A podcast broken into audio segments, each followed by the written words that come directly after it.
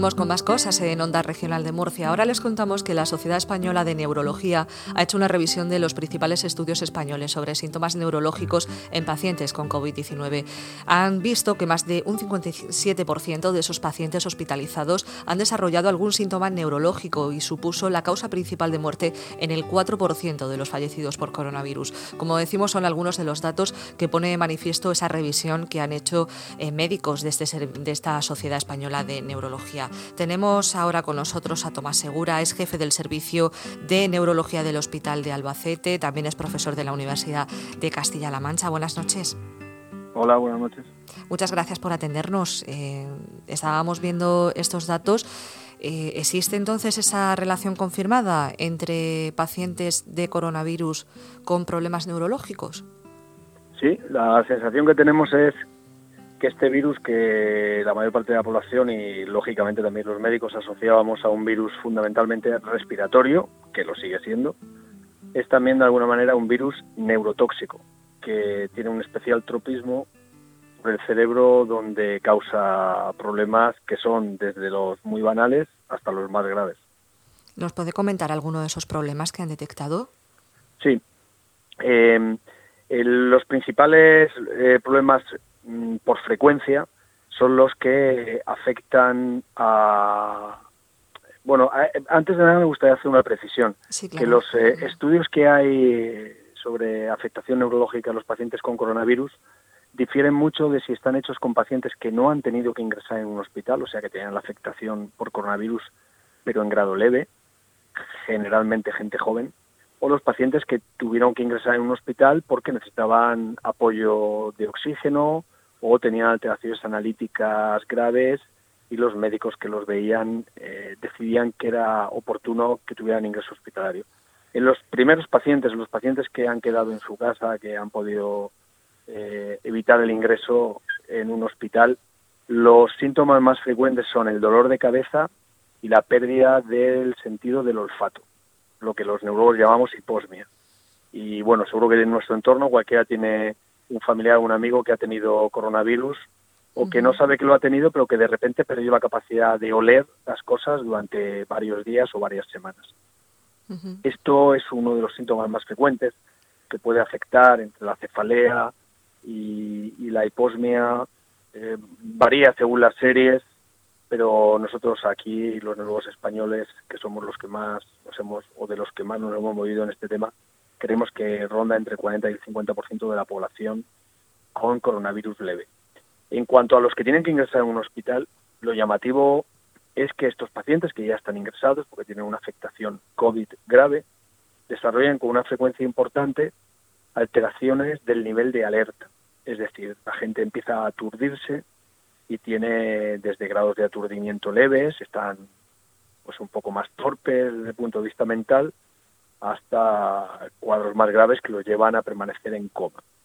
Y esto también es eh, sorprendentemente frecuente y cuando lo hemos estudiado desde el punto de vista de la neuroimagen con resonancia o desde el punto de vista de la biopsia cerebral que hemos hecho en algunos casos, hemos observado que el cerebro ha perdido la capacidad de santuario que tiene una persona normal, está separado del resto del organismo por una barrera que se llama barrera hematoencefálica y creemos que el virus, el SARS-CoV-2, el coronavirus que nos está afectando, es capaz de romper la barrera hematoencefálica y por tanto permitir que distintos tóxicos que en condiciones normales no afectarían al cerebro, en los enfermos con COVID sí resulten afectados y por tanto aparecen estos cuadros de encefalopatía que pueden llegar a ser graves. ¿Existen diferencias además por edades, mm, por sexo, no sé?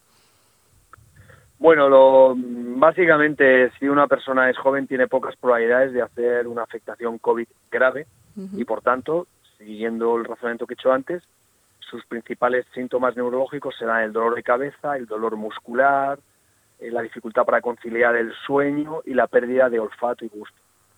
Si por el contrario eres mayor, eh, y en la serie nuestra, la que publicamos aquí del Hospital Universitario de Albacete, que es la más extensa sobre afectación neurológica, con más de 841, o concretamente con más de 800, concretamente 841 pacientes, eh, lo que vimos es que los enfermos que nosotros ingresábamos tenían una edad media superior a 65 años y, y eran enfermos que desarrollaban con más frecuencia formas graves de coronavirus y afectación neurológica grave, que era bien infartos, bien hemorragias cerebrales o bien encefalopatías.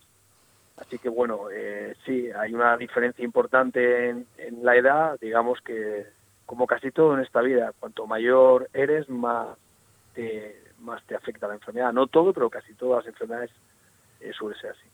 Claro, ahora no sé si tienen ustedes previsto seguir investigando para ver la evolución, ¿no? Porque se desconoce gran parte de todo lo que afecta al coronavirus. ¿Tienen pensado seguir con esa línea de investigación?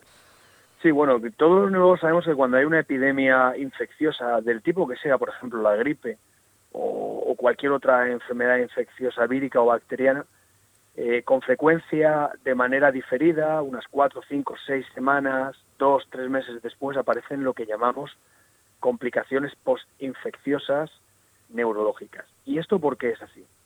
Porque el sistema nervioso central eh, tiene una composición proteica, el central y el periférico. Tiene una composición proteica que hace que muchas veces las defensas que el organismo fabrica para combatir un germen resulten cruzadas contra las proteínas del sistema nervioso.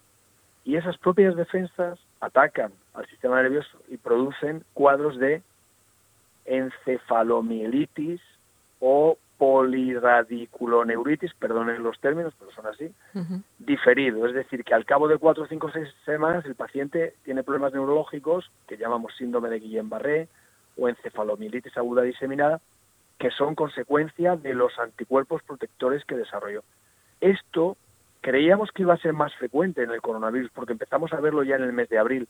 Sin embargo, a día de hoy, mes de julio, no, no excede otras epidemias habituales o otras complicaciones que vemos en otro tipo de gérmenes como el de la gripe. Es verdad que ha habido más gente con coronavirus que, que con gripe y por tanto vemos más, pero no nos parece preocupante. La otra cosa, que probablemente es a la que usted hace referencia, es si los enfermos que desarrollaron afectación neurológica tipo encefalopatía durante el ingreso, cuando ya le hemos curado el pulmón, empiezan a respirar bien, se van a su casa, si quedan neurológicamente íntegros.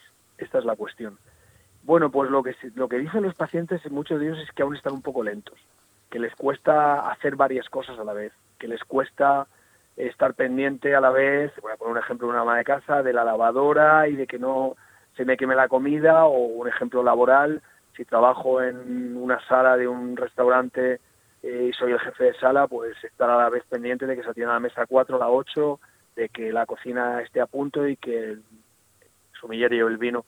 Lo digo, ejemplos que me han puesto a mis pacientes, ¿no? Es decir, que parece que les cuesta eh, eh, encadenar o estar igual de lúcidos y de rápidos. Pero esto no sabemos si es porque el cerebro persiste aturdido y lo van a recuperar al 100%, yo quiero pensar que sí, o porque son secuelas neurológicas que van a quedar en estos pacientes de por vida. Queríamos destacar, bueno, antes creo que ha mencionado algo de que los neurólogos españoles sí que estaban trabajando mucho para ver la relación que había entre el coronavirus y enfermedades neurológicas y nos llamaba la atención que el principal estudio que se había realizado similar a este del que estamos hablando en China apuntaba que un 36% de los pacientes con COVID-19 tenían síntomas neurológicos, pero ustedes hablan de más de la mitad, del 57%. Sí, bueno, hay que tener en cuenta, eh, si uno mira el, el estudio chino publicado en Wuhan, y el estudio al que usted se refiere, el 57% que está publicado en Albacete, la verdad que son dos ciudades que sufrieron la epidemia de una manera tremenda. Están muy cerca Albacete de Murcia y son dos eh, provincias hermanas y de hecho aquí en Albacete, en el hospital universitario, eh, nuestro principal punto de ayuda fue Murcia. Murcia nos cedió respiradores y nos cedió médicos. Eh, y yo creo que cualquier sanitario albaceteño va a estar eternamente agradecido. Pero estando tan cerca y teniendo tantos puntos en común, es sorprendente la diferencia que ha habido en la afectación de la enfermedad. En Wuhan, el epicentro, tuvieron muchísimo cuadro eh, por coronavirus y en, y en Albacete casi, casi lo mismo. ¿no? En Murcia, por fortuna, y me alegro mucho, la enfermedad fue menos frecuente. Cuando los chinos miramos la serie china y miramos la serie de Albacete, la española, vemos que los enfermos que ingresaban allí en los hospitales chinos eran mucho más jóvenes. Ellos tienen una edad media más de 10 años más joven que la nuestra. Puede ser porque los chinos sean más jóvenes que los españoles, España es uno de los países más envejecidos, bien, o puede ser otra cosa, que los chinos a partir de una determinada edad ya no ingresan a los pacientes, solo ingresan a los más jóvenes. Ese sesgo desconozco si existe. Lo cierto es que como nosotros eran más viejos, tenían más comorbilidad, posiblemente también hicieron más complicaciones. Ya he dicho al principio, cuanto más joven es el paciente, más tontas son las complicaciones neurológicas que hace. La otra posibilidad, cuando uno lee con detenimiento los dos trabajos, que son muy similares, es que los, los chinos no contaron las complicaciones como eh, el insomnio o como eh, los trastornos de ánimo o como la psicosis. Es decir, ellos una serie de complicaciones que nosotros hemos considerado que dependen de afectación del cerebro, porque una persona que era completamente normal en el contexto de la enfermedad por coronavirus, permítame la expresión, se vuelve loco o tiene una conducta absolutamente anómala, ellos no, no, lo, no, no describieron ni un solo caso de estos, no digo que no los tuvieran, pero no lo describieron como complicaciones neurológicas. En cambio nosotros sí. Y eh, esta es una diferencia que ah, si ya pasas del 35 al 57, bueno, a lo mejor si empiezas a incluir estas otras complicaciones, la serie china se hubiera ido también al muy cerca de 50, ¿no? Y yo creo que es parte del sistema nervioso también, si una persona que no que no tenía ese problema de repente es incapaz de conciliar el sueño o que era completamente normal en su conducta, de repente empieza a tener una conducta anómala.